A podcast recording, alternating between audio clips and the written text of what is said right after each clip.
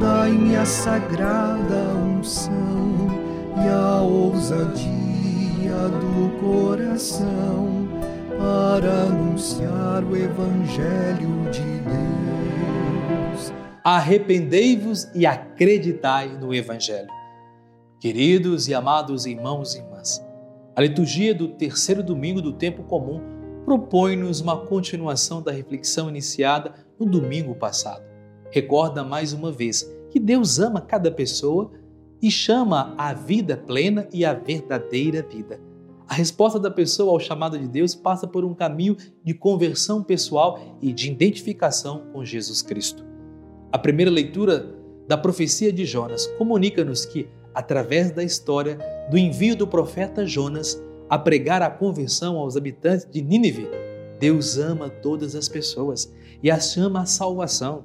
A disponibilidade dos ninivitas em escutar os apelos de Deus, em percorrer um caminho imediato de conversão, constitui um modelo de resposta adequada ao chamado de Deus. Na segunda leitura da carta de São Paulo aos Coríntios, convida o cristão a ter consciência de que o tempo é breve, isto é, que as realidades e valores deste mundo são passageiros, efêmeros e não devem ser absolutizados. Deus convida cada cristão em marcha pela história a viver de olhos postos no mundo futuro, quer dizer, a dar prioridade aos valores eternos, a converter-se aos valores do reino.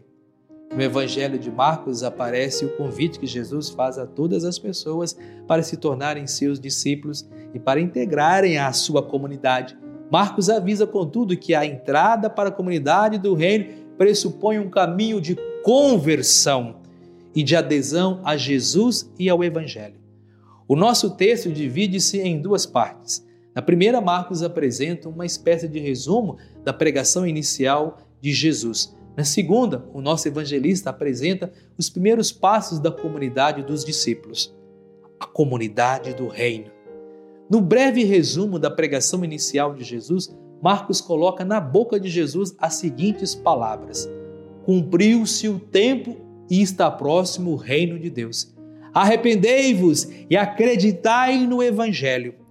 Na expressão cumpriu-se o tempo, a palavra grega utilizada por Marcos que traduzimos por tempo é kairos, refere-se a um tempo bem distinto do tempo material, cronos, que é o tempo medido pelos relógios.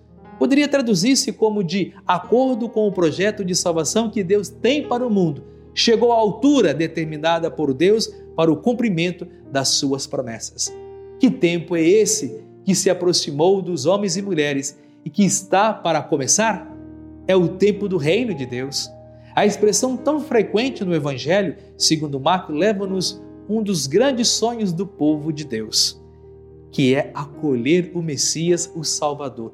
Jesus começa precisamente a construção desse reino, pedindo aos seus conterrâneos a conversão, metanoia, mudança de mentalidade, o acolhimento da boa nova do Evangelho. Converter-se significa transformar a mentalidade e os comportamentos, assumir uma nova atitude de base, reformular os valores que orientam a própria vida, é reequacionar a vida de modo que Deus passe a estar no centro da existência do homem e da mulher e ocupe sempre o primeiro lugar. Na perspectiva de Jesus, não é possível que esse mundo novo de amor e de paz se torne uma realidade sem que o homem renuncie ao egoísmo, ao orgulho, à autossuficiência e passe a escutar de novo Deus e as suas propostas. Acreditar não é apenas aceitar um conjunto de verdades intelectuais, mas é, sobretudo, aderir à pessoa de Jesus, escutar sua proposta, acolhê-la no coração, fazer dela o guia da própria vida. Acreditar é escutar essa boa notícia de salvação e de libertação que nos apresenta no Evangelho. Que Jesus propõe e faz dela o centro à volta do qual se constrói toda a nossa existência. A apresentação feita por Marcos do chamado dos primeiros discípulos não parece ser uma descrição fotográfica de acontecimentos concretos, mas antes a definição de um modelo de toda a vocação cristã. Pedro, André, Tiago e João não exigem garantias, não perde tempo para pensar, para medir os prós e os contras, para pôr em ordem os negócios, para despedir do pai ou dos amigos, mas limita-se a deixar tudo e a seguir Jesus Cristo. Contudo, O Evangelho deste domingo apresenta, portanto, o convite que Jesus faz a todas as pessoas no sentido de participar e integrar na comunidade do Reino. Vem com a gente, faça parte do Reino de Deus. Nos convido a todos a compartilhar a sua família com seus amigos e amigas nas redes sociais. Vamos juntos evangelizar. Inscreva em nossas redes sociais, ative o sininho de notificações. Comente, compartilhe. Sejamos homens e mulheres do bem comprometidos com o Evangelho de Jesus Cristo. Que Deus nos proteja, nos abençoe na vivência da nossa vocação e da nossa missão. Ele que é Pai, Filho e Espírito Santo. Amém.